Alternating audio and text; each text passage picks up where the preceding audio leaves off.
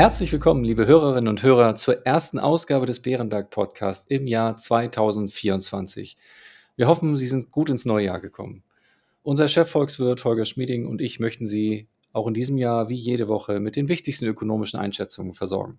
Heute sprechen wir über das Thema, das zum Beginn des Jahres naheliegt, nämlich über den Ausblick für 2024. Mein Name ist Klaus Newe und ich leite die Kundenbetreuungsbereiche im Wealth and Asset Management bei Bärenberg. Hallo Holger. Hallo Klaus. Holger, zunächst noch mal ein kurzer Blick zurück. Was war das Besondere am vergangenen Jahr? Was war anders als üblich oder anders als erwartet? Klaus, es gab im vergangenen Jahr viele Probleme, aber wir wurden nicht erneut von einem unerwarteten Riesenschock getroffen, nicht von einem Schock vergleichbar mit der Pandemie, dem russischen Überfall auf die Ukraine oder der anschließenden Explosion der Energie- und Nahrungsmittelpreise. Der brutale Krieg Putins geht zwar weiter, aber die Weltwirtschaft und die Weltmärkte haben sich daran weitgehend gewöhnt. In gewissem Sinne haben wir also aus Sicht der Weltmärkte eine Art Rückkehr zu etwas normaleren Zuständen. In den USA, das ist und bleibt bemerkenswert, trotz sehr hoher Zinsen der Notenbank gab es keine Rezession. Und in Europa, die Konjunktur schwächelt zwar weiter, sie hat aber insgesamt im vergangenen Jahr den Energiepreisschock besser verkraftet als befürchtet. Auch das ist bemerkenswert. Und zu diesem Thema etwas normalere Zustände gehört auch, dass die Inflation im vergangenen Jahr endlich kräftig zurückgegangen ist. Holger, im November und Dezember konnten wir einen merkwürdigen Kontrast beobachten. Während die Stimmung in der Wirtschaft weit über Deutschland hinaus eher gedrückt war, feierten die Finanzmärkte eine fulminante Jahresendrallye. Ganz allgemein gefragt, haben die Märkte recht? Kann 2024 ein richtig gutes Jahr werden? Klaus, das ist eine gute Frage. Vorsichtig ausgedrückt, und ich möchte mich hier wirklich vorsichtig ausdrücken, die Märkte haben nicht ganz Unrecht. Unser Ausblick für 2024 ist alles in allem eher positiv. Weniger Inflation heißt ja auch, die Zentralbanken müssen ihren Fuß nicht mehr so kräftig auf der geldpolitischen Bremse halten, wie das im vergangenen Jahr der Fall war. Und etwas weniger geldpolitische Bremse ist gut für die Wirtschaft, ist gut für die Märkte. Aber wir müssen auch bedenken, es gibt Risiken. Es ist normalerweise unruhig von sich heraus in den Märkten, in der Wirtschaft. Und auf der Suche danach, wo es denn auf Dauer hingeht, übertreiben Märkte ja immer mal wieder in beide Richtungen. Sollte es also in den nächsten Wochen oder Monaten erstmal eine Korrektur geben nach der Jahresendrallye, die wir gesehen haben, dann wäre das nicht ungewöhnlich und würde den Ausblick für das Gesamtjahr oder sagen wir mal den Ausblick bis Mitte des Jahres nicht groß beeinträchtigen. Werfen wir jetzt einen Blick auf die größte Volkswirtschaft der Welt. Was erwartest du für die US-Wirtschaft? Bleibt es bei der sanften Landung der Konjunktur, die du bisher vorhergesagt hast? Und wenn ja, was kommt nach der Landung? Ja, wir erwarten eine sanfte Landung. Allerdings muss man sich zunächst einmal Folgendes in Erinnerung rufen. Die historische Erfahrung ist schon, wenn eine Notenbank so kräftig auf die Bremse tritt, wie die US-Notenbank, die Fed, das im vergangenen Jahr getan hat, dann folgt typischerweise eine Rezession. Und die Wirkung der Geldpolitik, dieser restriktiven Geldpolitik, wird ja nicht sofort voll sichtbar. Das dauert eine gewisse Zeit.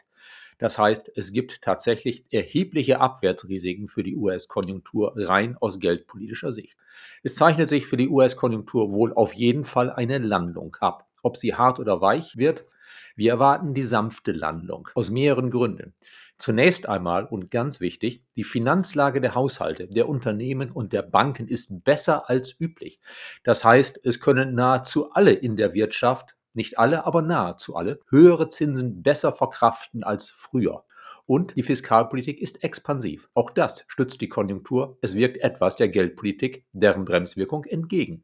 Aber vor allem, der Inflationsdruck hat in den USA so weit nachgelassen, dass die Notenbank eben wahrscheinlich doch, vielleicht ab Mai, ihre Zinsen wieder senken kann. Und was wir gesehen haben an den Finanzmärkten, steigende Kurse für Aktien, fallende Renditen an den Anleihemärkten, was wir da gesehen haben, bedeutet ja für Haushalte und Unternehmen, dass sie sich wieder günstiger finanzieren können. Das wirkt auch der geldpolitischen Bremswirkung entgegen. Und deshalb, alles in allem glaube ich schon, die Landung der US-Konjunktur wird eher sanft ausfallen und dann im Verlaufe des zweiten Halbjahres dürfte dann der Landung ein neuer Aufschwung folgen. Auch über China haben wir im vergangenen Jahr mehrfach gesprochen. Insgesamt ist es zuletzt eher stiller um China geworden. Derzeit gibt es weniger Schlagzeilen über Probleme im Immobiliensektor, aber auch keine Hinweise auf einen kräftigen Aufschwung. Wie kann sich China in diesem Jahr entwickeln und was bedeutet das für die Weltwirtschaft insgesamt? Nun, China hat große Probleme. Die haben wir ja oftmals besprochen im vergangenen Jahr. Aber China hat diese Probleme in gewissem Sinne unter Kontrolle. Sie geraten nicht außer Kontrolle. Sie belasten die Wirtschaft, bringen die Wirtschaft aber nicht immer, immer weiter nach unten. China dürfte in diesem Jahr weder Bremsklotz noch Lokomotive der Weltwirtschaft sein. Wir erwarten verhaltenes Wachstum. Wir haben in China eine Art kontrolliertes Ablassen von Luft aus einer großen Kredit- und Immobilienblase. Das heißt weniger Wachstum als früher. Aber die Inflation in China ist sehr niedrig, zwischen 0 und 2 Prozent. Deshalb kann China es sich erlauben, wenn immer es will, so viel Stimulus in die Wirtschaft zu pumpen, wie notwendig ist, um die Konjunktur insgesamt oder um besonders schwache Sektoren so zu stützen, dass es nicht, ja, bei schwieriger Wirtschaftslage zu politischen Unruhen kommt. Also wir erwarten in China ein Wachstum, das wahrscheinlich korrekt gemessen unter 5% sein dürfte, das aber die chinesischen Behörden vielleicht mit nahe 5% ausweisen werden. Wichtig aus unserer Sicht, aus europäischer Sicht ist, dass vermutlich bei verhaltenem Wachstum in China wir keinen weiteren Rückgang unserer Ausfuhren nach China erleben müssen, sondern vielleicht sogar im Jahresverlauf 2024 einen leichten Anstieg dessen, was wir an China verkaufen können. Kommen wir nun zu Europa. Hier hat die Konjunktur im vergangenen Herbst den Rückwärtsgang eingelegt. Vermutlich ist die Wirtschaftsleistung in der Eurozone auch im Schlussquartal 2023 leicht geschrumpft. Kommt in diesem Jahr ein neuer Aufschwung und wie stark könnte er ausfallen? Ja, ich glaube schon, dass ein neuer Aufschwung kommt. Zurzeit belastet uns ja recht stark die Lagerkorrektur im verarbeitenden Gewerbe, also die Zeit, wo Unternehmen ihre Lager räumen möchten, weil sie zu viel auf Lager haben. Das ist die Zeit, wo sie noch weniger produzieren, als sie verkaufen und bei ihren Lieferanten noch weniger bestellen, als sie für die aktuelle Produktion brauchen. Diese konjunkturell besonders schwierige Zeit läuft wahrscheinlich aus. Da gibt es in Umfragen einige Hinweise darauf.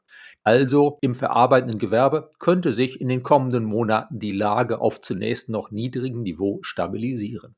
Ganz wichtig ist aber, dass die Kaufkraft der Verbraucher steigt. Bereits im Herbst lag der Anstieg der Einkommen der Verbraucher um zwei Prozentpunkte oberhalb der Inflationsrate. Und die Inflation lässt im Trend weiter nach, auch wenn es in den Monatsdaten einige Schwankungen geben wird. Also die Kaufkraft der Verbraucher steigt. Ich denke, dass sie im Laufe der kommenden Monate langsam beginnen werden, etwas mehr Geld auszugeben und dass ab etwa Ostern der private Verbrauch zu einem Treiber der Konjunktur des Wiederaufschwungs in Europa werden kann. Wir sehen auch bei den Unternehmen derzeit erste Anzeichen, dass die Lage zwar noch als recht schlecht eingeschätzt wird, aber dass die Erwartungen etwas weniger trüb sind, als sie es vor drei Monaten waren. Und aus dem Ausland erwarte ich zwar keinen Rückenwind, aber eben auch keinen großen Gegenwind. Zudem, ebenso wie in den USA, wenn auch nicht ganz so stark, auch bei uns stützt die Fiskalpolitik. Alles in allem denke ich, im Winter wird es schwierig, im Frühjahr wird es etwas besser und im Sommer und dann im Herbst wird es ganz gut.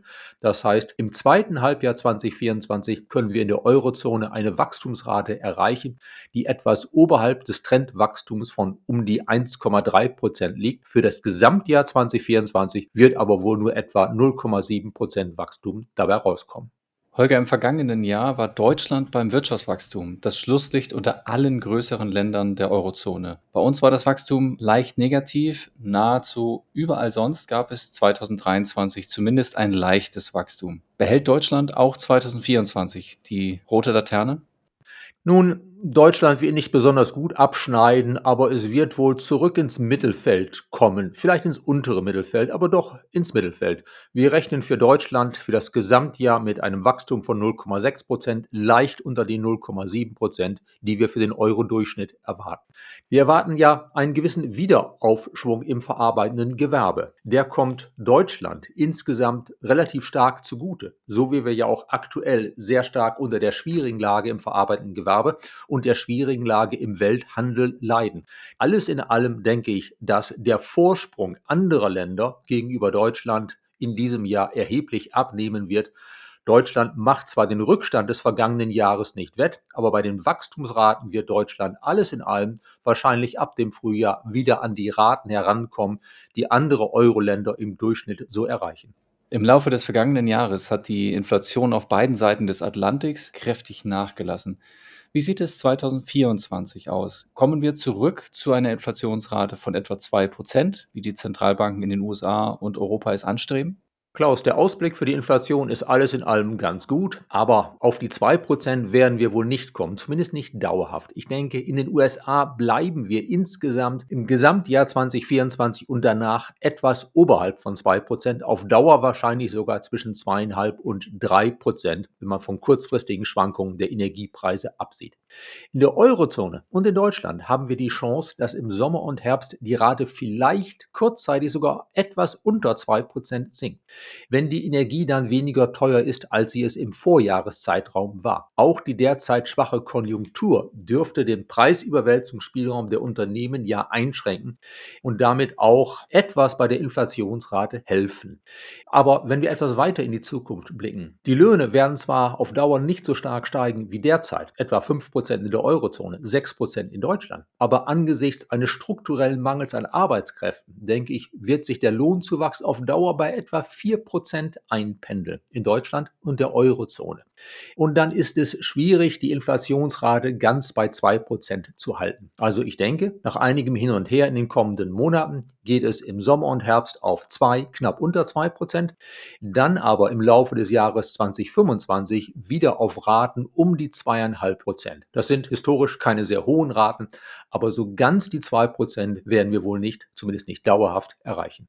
Holger, du hast bereits gesagt, dass ein abnehmender Inflationsdruck es den Zentralbanken auf beiden Seiten des Atlantiks erlauben dürfte, ihre Leitzinsen wieder zu senken. Wann werden sie damit beginnen und wie weit werden sie dabei gehen?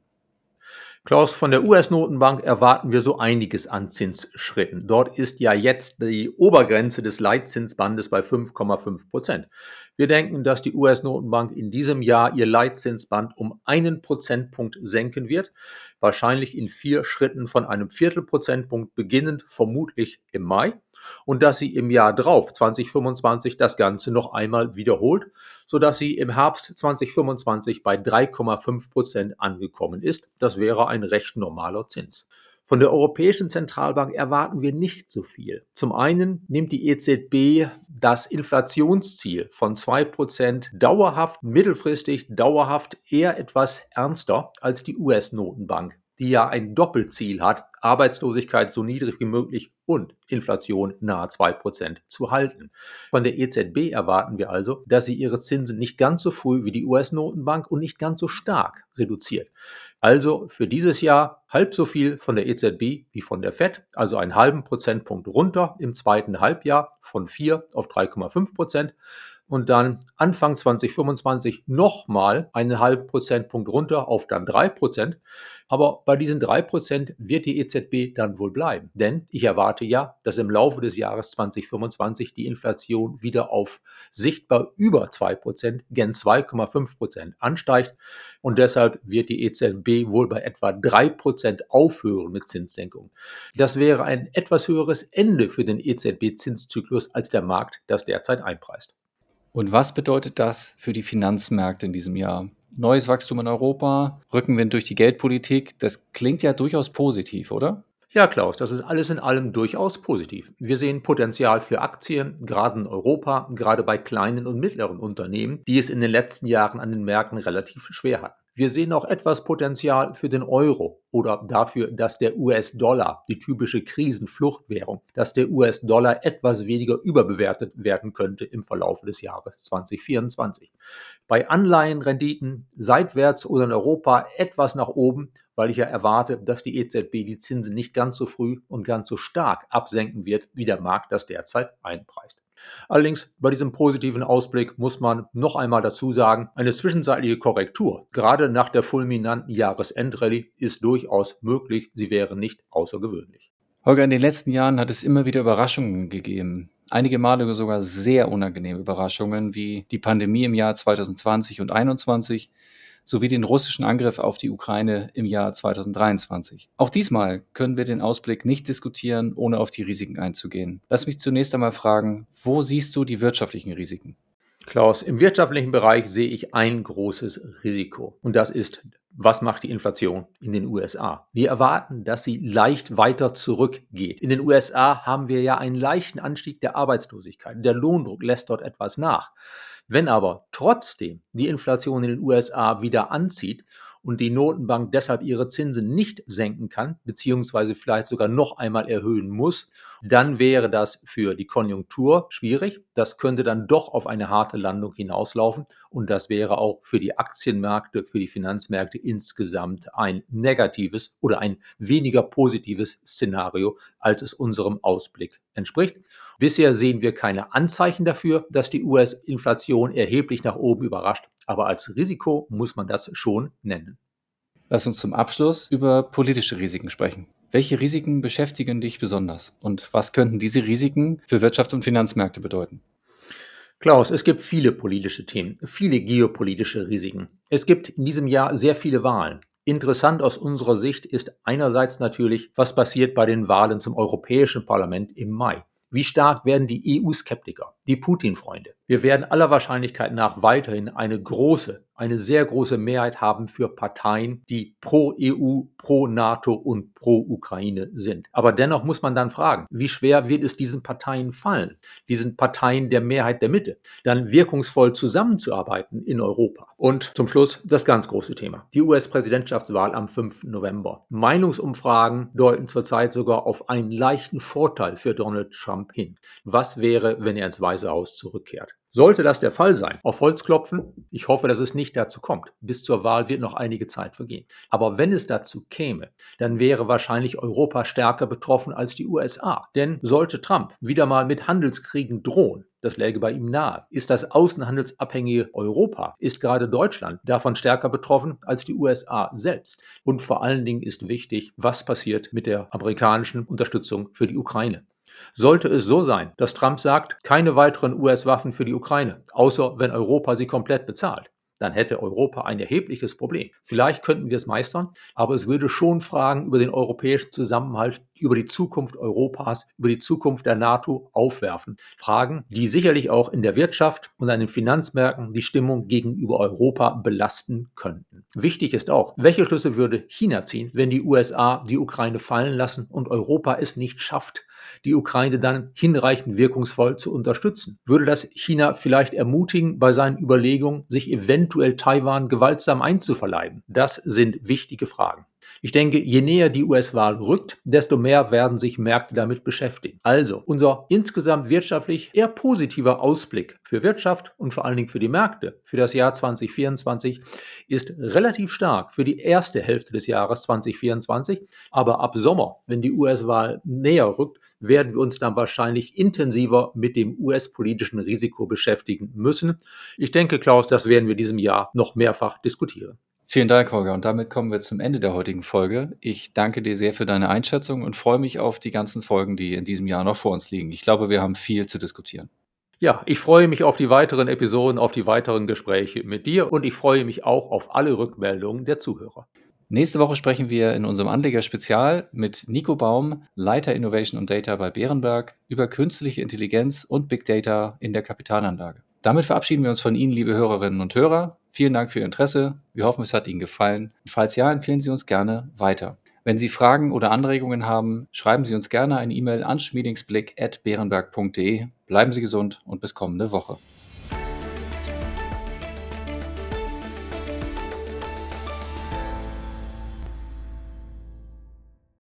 Wichtige Hinweise. Bei dieser Information handelt es sich um eine Marketingmitteilung. Diese soll Ihnen Gelegenheit geben, sich selbst ein Bild über eine Anlagemöglichkeit zu machen. Wir weisen ausdrücklich darauf hin, dass diese Information keine individuelle Anlageberatung, keine Anlageempfehlung und keine Anlagestrategieempfehlung darstellt. Frühere Wertentwicklungen sind kein verlässlicher Indikator für die künftige Wertentwicklung.